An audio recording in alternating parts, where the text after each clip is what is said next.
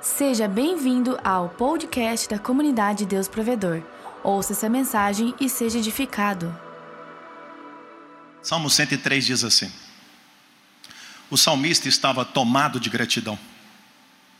E eu tenho certeza que o coração do pastor Eloy, da pastora Doroteia, do presbitério, do coração dos pastores e membros desta igreja, cada um de vocês, estão tomados de gratidão por esse momento festivo.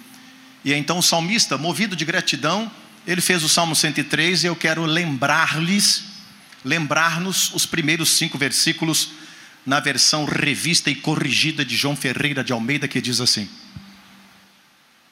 Bendize, ó minha alma, ao Senhor, e tudo quanto há em mim, bendiga o seu santo nome. Bendize, ó minha alma, ao Senhor, e não se esqueça de nenhum dos seus benefícios. É Ele que perdoa todas as tuas iniquidades, é Ele que sara todas as tuas enfermidades, é Ele que redime a tua vida da perdição e te coroa de benignidade e misericórdia. É Ele que enche a tua boca de bens de sorte que a tua mocidade se renova como a da águia. Eu citei a versão corrigida, mas a versão atualizada diz: Ele que farta a tua velhice de bens, o verso 5, de sorte que a tua mocidade se renova como a da águia conversando hoje no almoço com o pastor Eloy e com seu genro filho, pastor Tiago, a impressão que eu tive, estou tendo, é que eu estou diante de um jovem. É um homem que já passa dos 50 como eu. Ah, eu tenho 57 anos, sou casado com Solange, tenho dois filhos, duas filhas, dois genros, dois genros, duas noras. Segura lá. E 12 netos, 12 netos. Será que você pode dizer três vezes aleluia? Sim, aleluia, aleluia, aleluia. a impressão que eu tive é que eu estava, estou diante de um jovem. Pastor Eloy já passa dos 50, vocês sabem, né? Mas não parece. Vejo robustez, força, vigor, ânimo, coragem, dinamismo, disposição, ousadia, fé, graça, alegria e beleza também. É um homem bonito ungido pelo Espírito. O salmista, então, nesse salmo, ele agradece ao Senhor, ele chama a atenção da sua alma, alma é mente, emoção e vontade, e ele diz para a sua alma: a alma é a sede do nosso psique. Ele diz para a alma: alma, louve a Deus em todo tempo, porque Deus perdoa os teus pecados, sara as tuas enfermidades, Ele te renova como a águia, eu não tenho tempo para falar como é o renovo da águia, você deve saber, mas a águia chega em certa altura que ela se renova. e o renovo da águia, águia é algo espetacular e tremendo, não é o meu foco desta noite.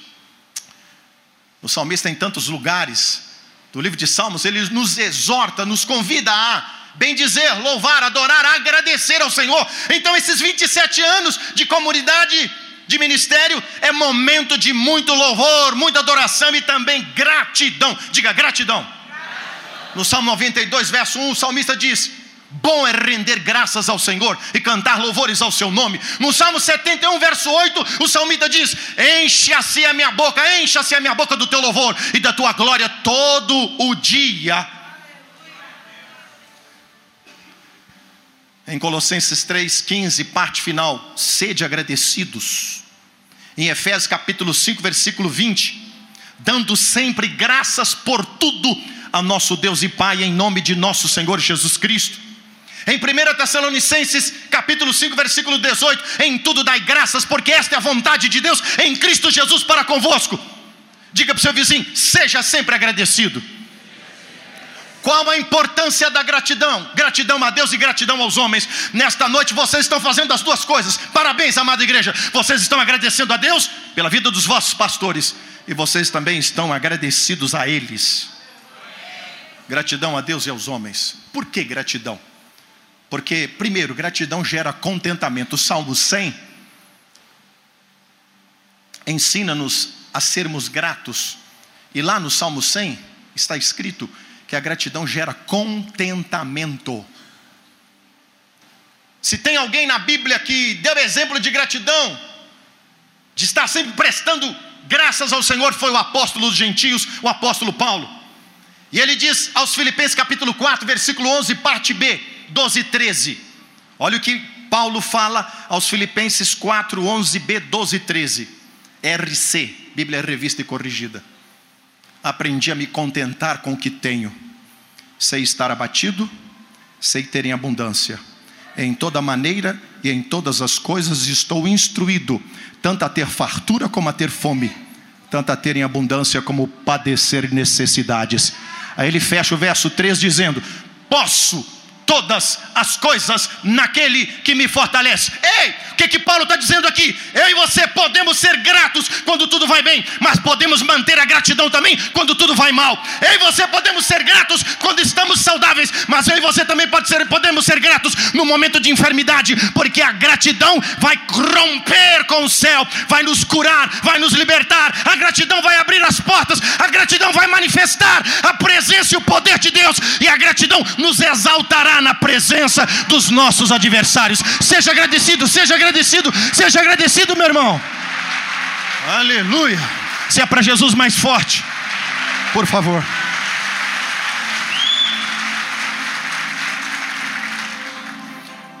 Benefícios ou frutos que a gratidão produz. Primeiro benefício ou fruto da gratidão Contentamento, acabei de falar sobre isso. Quem é agradecido vive sempre contente. Em Filipenses 4, 4, Paulo diz: Alegrai-vos sempre no Senhor. Outra vez digo alegrai-vos. A palavra-chave aí é sempre. A única maneira de nos mantermos gratos, desculpem, desculpem. A única maneira de, de nos mantermos felizes, alegres, é sendo continuamente gratos independentemente das circunstâncias. Diga contentamento. Diga para o seu vizinho, por favor, quanto mais agradecido, mais contente. Independentemente das circunstâncias da vida. Segundo fruto da gratidão. Multiplicação. Diga multiplicação. Em Mateus capítulo 14, a partir do versículo 15, está narrada a primeira multiplicação de pães e peixes. Dois pães, dois peixes, desculpem, dois peixes e cinco pães. Alimentou quase cinco mil homens, sem contar mulheres e crianças. Em Mateus capítulo 15, a partir do versículo 32, está narrada a segunda multiplicação. Agora, sete pães e uns poucos peixinhos alimentou agora quase 4 mil homens, sem contar mulheres e crianças. O milagre da primeira multiplicação está narrado pelos quatro evangelistas: Mateus, Marco, Lucas e João. No Evangelho de João, capítulo 6, do versículo 1 a 15, está aí a narração da primeira multiplicação, que Mateus menciona em Mateus 14, verso 15 a seguir. Dos versículos 5 a 10, de João capítulo 6, o Espírito Santo se utiliza do apóstolo do amor para dizer, para narrar o diálogo que Jesus travou com dois dos seus discípulos, André e Filipe. Estavam diante de uma multidão de quase 5 mil homens, sem contar mulheres e crianças. Então vamos lá. Se cada homem tinha uma esposa e um filho, 15 mil pessoas, pelo menos 15 mil. E Jesus diz assim para para Filipe: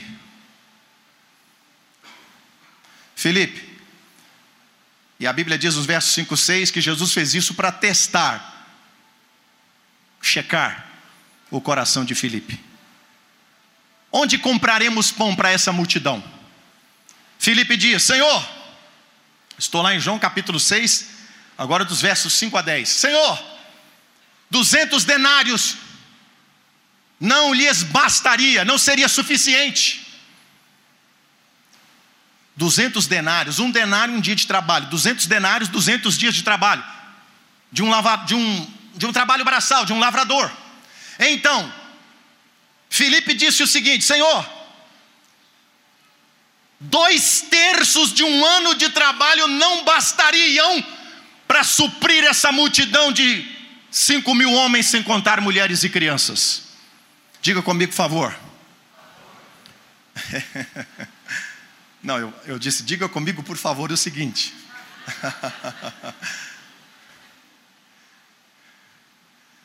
Diga, a necessidade nunca é tão grande assim para o Senhor não poder suprir. Senhor, 200 denários, isto é, dois terços de um ano de trabalho não bastariam, não seriam suficientes para suprir essa multidão. Ei, Felipe disse: Senhor, a necessidade é muito grande para ser suprida. A necessidade é muito grande para ser suprida. Diga para o seu vizinho: a necessidade nunca é grande para ser suprida. Por que, pastor Dênio? Sabe por quê? que a sua necessidade, a minha, ainda que nos olhos humanos seja muito grande, ela é, nunca é grande para o Senhor suprir. Sabe por quê? Porque a minha e a sua necessidade, ainda que grande aos nossos olhos, é como um conta-gotas diante do oceano da provisão divina. Jesus agora se volta para André e diz: André, ou melhor, André se aproxima ali de Jesus e diz: Senhor, tem um rapaz aqui com dois peixes e cinco pães. Mas André diz: O que são dois peixes e cinco pães para suprir essa multidão? Sabe o que, que André disse? Que a provisão era pequena para suprir a necessidade. Enquanto que Felipe disse que a necessidade era muito grande, André, André está dizendo que a, que a provisão é muito pequena. Diga para quem está ao teu lado: a provisão nunca é pequena para suprir a tua necessidade. Aí no verso 11, Jesus pega os dois peixes e cinco pães, ele pega os cinco pães e simplesmente dá graças, diga, simplesmente dá graças. Depois de dar graças, ele parte e dá aos discípulos, mas antes de dar aos discípulos, sabe o que ele fez? Ele mandou que os discípulos ordenassem que a multidão de quase cinco mil homens, sem contar mulheres e crianças, se assentassem na relva, diga, assentassem. Diga para o seu vizinho que está do teu lado, o teu lugar é o lugar do descanso. E o lugar do descanso é o lugar de estar assentado. Ouça, em Efésios capítulo 2, versículo 6, a Bíblia diz o seguinte: Nos ressuscitou e nos fez assentar nos lugares celestiais com Cristo Jesus. Deus te ressuscitou da morte e te fez assentar nos lugares celestiais com Cristo Jesus. Sabe qual é o lugar do descanso? É o lugar de estar, permitam-me, é o lugar de estar assentado. Sabe onde você está sentado? Com Cristo Jesus nas regiões celestiais, acima de principado, poder, potestade, domínio, e debaixo da planta dos teus pés está Satanás. Por isso que Paulo disse em Romanos 16, verso 20: O Deus de paz em breve esmagará Satanás debaixo dos vossos pés.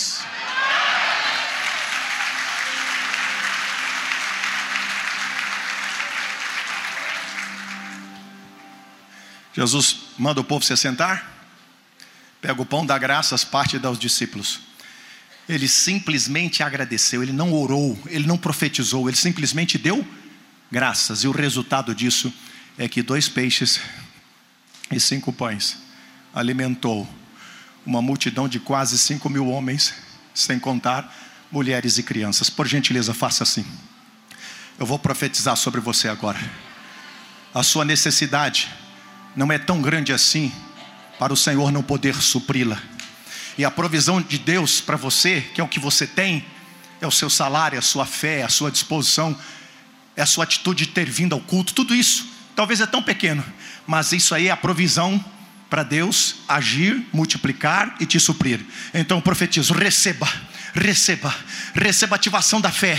Eu declaro a provisão de Deus abundante sobre a sua vida, a sua necessidade, qualquer que seja ela, seja material, seja a necessidade de uma restauração conjugal, seja a necessidade de uma cura, seja a necessidade de uma porta de emprego aberta, qualquer que seja a sua necessidade, a provisão de Deus é como o oceano, a sua necessidade é como um conta-gotas. Então eu declaro agora, eu profetizo agora, em nome do Senhor Jesus Cristo: receba, receba a provisão de Deus, receba, receba o milagre da multiplicação, receba, receba. A Bíblia diz em Hebreus capítulo 1, versículo 14, que os anjos são seres espirituais, ministradores de bênção sobre todos quantos hão de herdar a salvação. Os anjos de Deus estão aqui esta noite, os anjos de Deus estão visitando você, os anjos de Deus estão visitando a tua casa, a tua necessidade as portas estão se abrindo. Eu profetizo prosperidade, multiplicação, provisão divina sobre a tua necessidade, em nome do Senhor Jesus Cristo. Quem crê e concorda, diga bem forte: Amém.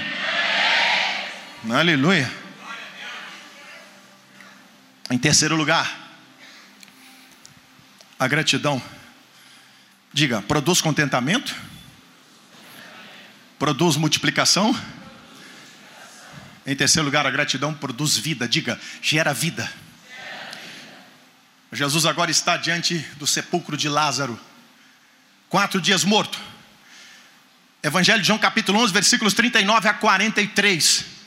Jesus simplesmente faz uma oração de gratidão. Ele não ordena, defunto ressuscite. Ele não ordena, Lázaro receba vida. Se eu estivesse lá, com certeza eu faria isso.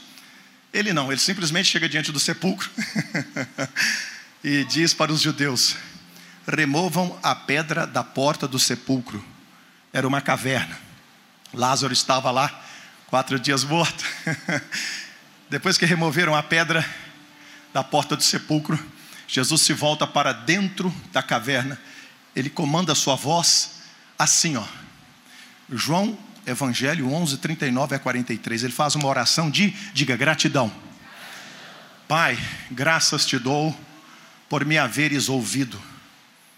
Eu disse isso para que todos quantos estão ao meu redor creiam que foste tu quem me enviastes. Depois dele fazer essa oração de gratidão ao Pai, ele faz um convite ao defunto, ao defunto. Lázaro, vem para fora. A Bíblia diz que o defunto de quatro dias morto salta do sepulcro, atado, mãos e pés, envolto em lenços, em faixas. Jesus diz, diz para os judeus: desligai-o, isto é, desatai-o, tirem as faixas, deixai-o ir. Ele fez simplesmente uma oração de gratidão. Quem está entendendo, diga aleluia. aleluia. Diga, gratidão gera contentamento. Diga, gratidão gera multiplicação do pouco. Atrai provisão. Diga, gratidão gera vida. Jesus simplesmente fez uma oração de gratidão ao Pai e o defunto ressuscitou. Em quarto lugar, gratidão elimina o destruidor. Diga, elimina o destruidor. Depois de 430 anos de Egito, cerca de 2 milhões. Há estudiosos que dizem 3 milhões. Sejam dois, sejam 3 milhões de judeus no Egito. Depois de 430 anos de Egito, dos quais a maioria desses anos foram anos de escravidão, ao sair do Egito, os, o exército de Israel contava cerca de 630 mil soldados, de 20 anos acima um pouco mais de 100, um pouco mais de 600 mil, 20 anos acima, homens 20 anos acima. Durante 40 anos de travessia, de travessia no deserto, apenas dois desses homens não morreram. Só dois. Josué e Caleb. Sabe por quê? Esses mais de 600 mil homens morreram porque murmuravam. 1 Coríntios capítulo 10, versículo 10, RC, a Bíblia diz: E não murmureis, como também alguns deles murmuraram e pereceram pelo destruidor. Permita-me repetir, 1 Coríntios 10, 10. E não murmureis, como também alguns deles murmuraram e pereceram pelo destruidor. pereceram pelo destruidor. Bíblia João Ferreira de Almeida, revista e corrigida. Na João Ferreira de Almeida, revista e atualizada. RC a primeira, RA a segunda. Na RA, a tradução não é destruidor, mas é exterminador. E não murmureis, como também alguns deles murmuraram e pereceram pelo destruidor. Destruidor é um demônio. É um demônio que é alimentado quando se murmura. E qual é o oposto de murmuração? Diga comigo, por favor, gratidão. gratidão. Diga para você vizinho, não espere boas circunstâncias na sua vida para oferecer gratidão ao Senhor. Seja agradecido em todo o tempo. Vou repetir algumas exortações da Bíblia da Nova Aliança para sermos agradecidos.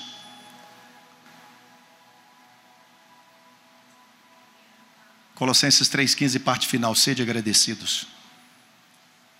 Efésios 5,20, dando sempre graças por tudo a nosso Deus e Pai, em nome de nosso Senhor Jesus Cristo. 1 Tessalonicenses 5,18, em tudo dai graças, porque esta é a vontade de Deus em Cristo Jesus para convosco. Salmo 92, 1. Bom é render graças ao Senhor e cantar louvores ao seu nome Salmo 103. Estou repetindo o que eu já falei, para renovarmos a nossa mente com essas verdades. Salmo 103, 1 a 5.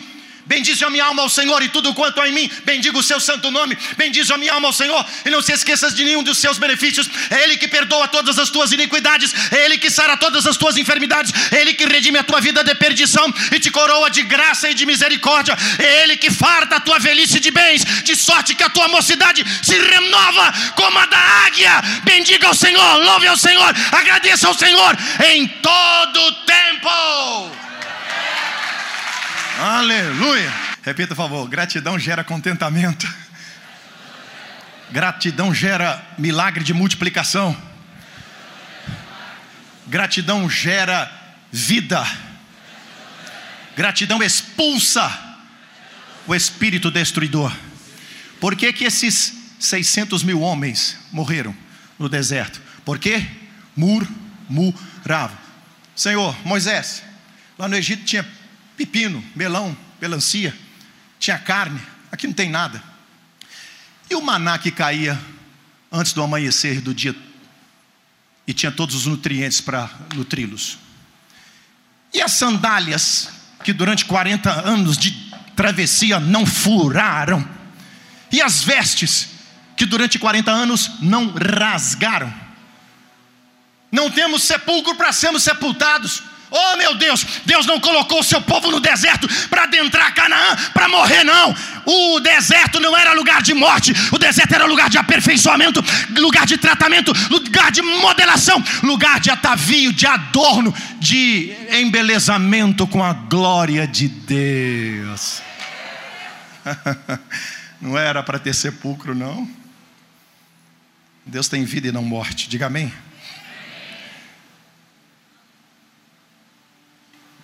Gratidão. Podia falar muito mais ainda, mas eu vou para o último ponto. Porque daqui a pouco tem um outro culto abençoado como esse. então vou dar uma reduzida aqui. Vou dar uma desacelerada e vou saltar para o último ponto. Poderia dizer outros frutos que a gratidão produz. Vou citar só mais um. E finalizo nele. Gratidão nos faz cheios do Espírito Santo. Isso é o mais lindo de tudo. Existe uma receita chamada Seja cheio do Espírito Santo, que Paulo nos dá em Efésios capítulo 5, 18 a 21.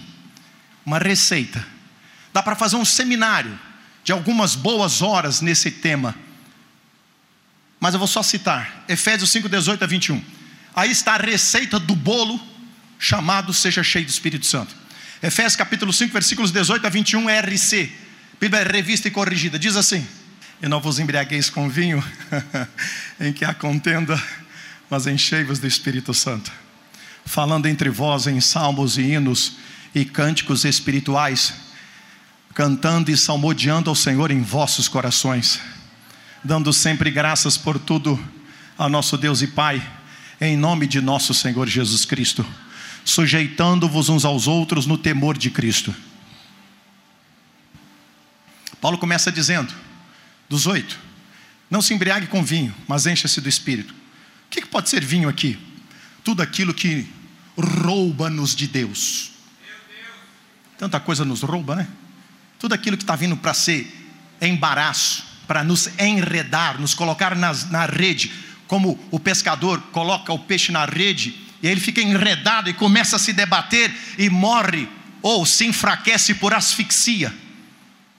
Tudo aquilo que vem para te enredar, até mesmo coisas lícitas, tomemos cuidado, porque podem ser vinho e nos roubar do fluir do Espírito.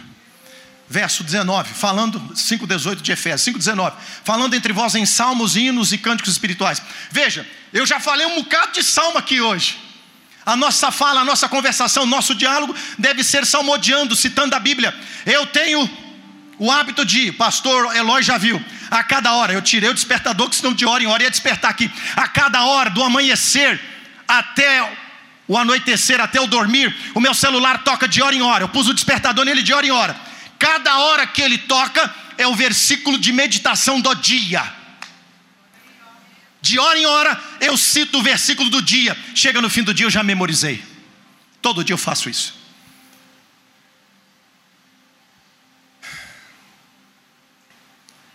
Então, a cada hora do dia, eu renovo a minha mente com o versículo da palavra. Falando entre vós em salmos e hinos e cânticos espirituais. É praticamente um consenso pelos exegetas, pelos intérpretes da Bíblia, que cânticos espirituais é falar em línguas. Essa igreja fala em línguas, não fala? Pastor falou em línguas ali, até falar chega do meu lado no louvor. Quanta presença, parabéns a esses músicos. Quanta unção, quanta habilidade, quanto dom, quanto talento, quanta capacidade, quanta presença de Deus. E em muitos momentos o pastor Eloy falando em línguas, eu também. Eu não aguentei, a glória me pegou, me jogou no chão, eu me prostrei de joelhos, derramei lágrimas, e eu falava assim durante o louvor, em alguns momentos. Shabracacharalafarra, flaxin chakshari cantaralafarra, kishan sabatalamahaya, rumbra fraracachalabarra, dinanara baralafa, biboacaratiri, fachilibiha, kishan sabatalamahaya, rumbra fraracachalabarra. Cânticos espirituais é orar em línguas. Eu oro em línguas o dia inteiro. Agora eu vou orar, você não vai ouvir, quer ver?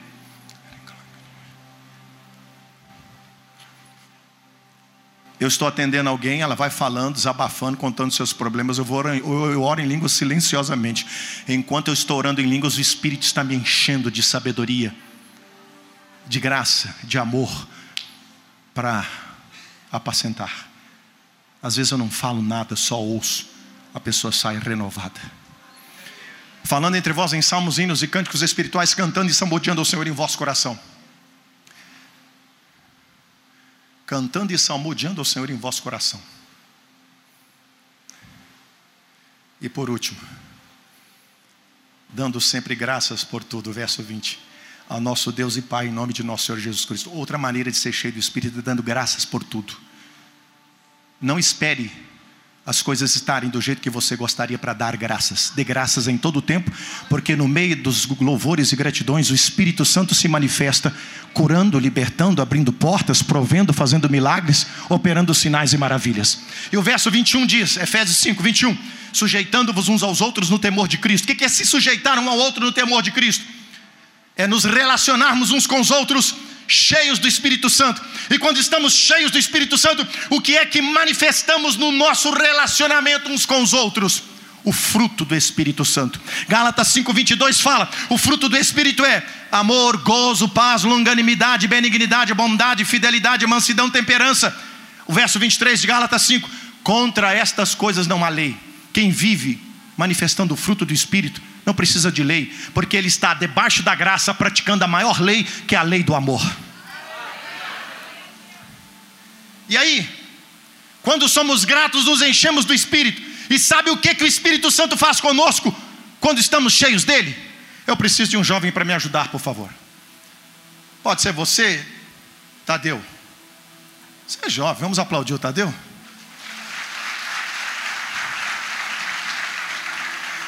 Medida que vamos nos enchendo do Espírito Santo, sabe o que, que ele faz conosco? E é o meu amado irmão também, Tadeu, ele, ele representa o Espírito Santo. Eu represento o Dênio, esse que vos fala. Eu sou cristão. Eu sou cristão há 32 anos e meio. Eu estou no ministério há 31 anos. Mas eu sou, humanamente falando, eu sou frágil. Eu estou lá em Romanos 7, 18. Disse Paulo: Eu faço minhas as suas palavras, porque eu bem sei que em mim, isto é, na minha carne, não habita bem algum. Então, de repente, eu posso enfrentar algumas oposições do inferno, alguns ataques, que apesar de eu crer na graça e estar debaixo dela, eu posso sofrer algum naufrágio momentâneo, momentâneo na fé. Então, eu começo a titubear na fé. Estou simbolizando aqui a fraqueza espiritual que eu, desculpe, você também em algum momento pode sofrer. Mas João capítulo 14, versículos 16 a 18, Jesus disse: Eu vou voltar para o Pai, mas eu vou interceder, pedir ao Pai, e o Pai vai derramar no meu lugar o Espírito Santo sobre vocês. Aleluia. Jesus disse assim, João 14, 16 a 18, e eu encerro aí. Jesus disse aos discípulos: Eu vou, mas ouçam, olha o que Jesus disse: Eu rogarei ao Pai, Evangelho de João, capítulo 14, versículos 16 a 18. Eu rogarei ao Pai, e Ele vos enviará outro consolador, para que fique, para que fique convosco para sempre. O Espírito da Verdade, que o mundo não pode receber, porque não vê nem o conhece, mas vós o conheceis, porque ele habita convosco e estará em vós. João 14, 16, vou ficar só nesse versículo para encerrar. Disse Jesus: Eu rogarei ao Pai, e Ele vos enviará outro consolador, diga outro consolador.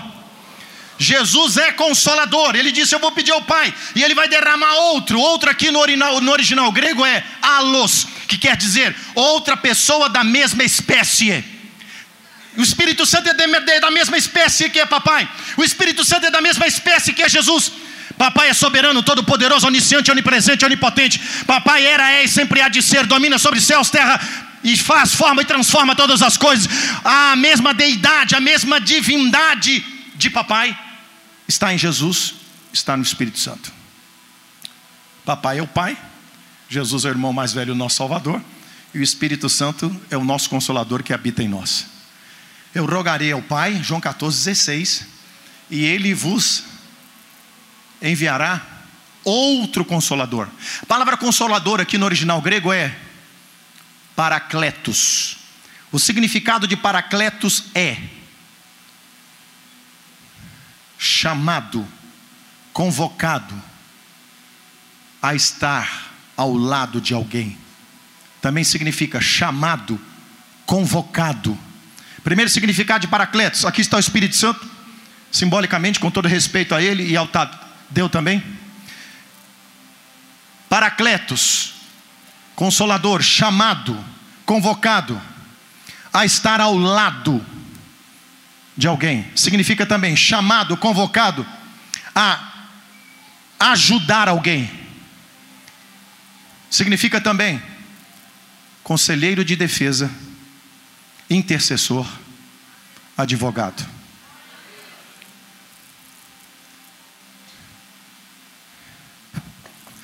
Fiquei, estou te simbolizando a minha fraqueza espiritual. Fiquei fraco. É porque vocês me conhecem, sou meio doido mesmo. E aí o Espírito Santo é o Paracletos, chamado, convocado a estar ao lado de alguém, chamado, convocado a ajudar alguém. Senhor, eu não estou aguentando essa luta, Senhor. Eu. Senhor. Senhor, eu não vou suportar, Senhor. Não, eu não quero mais ser crente, Senhor. Eu vou largar a liderança, o ministério. Eu vou sair da célula. Eu vou sair do grupo pequeno. Não, eu não vou mais orar. Não, eu não tenho força.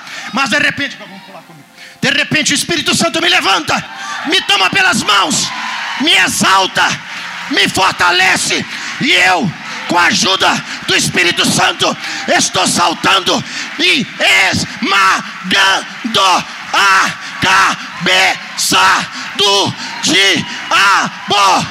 me tornei. Eu sou mais que vencedor. Mais que vencedor.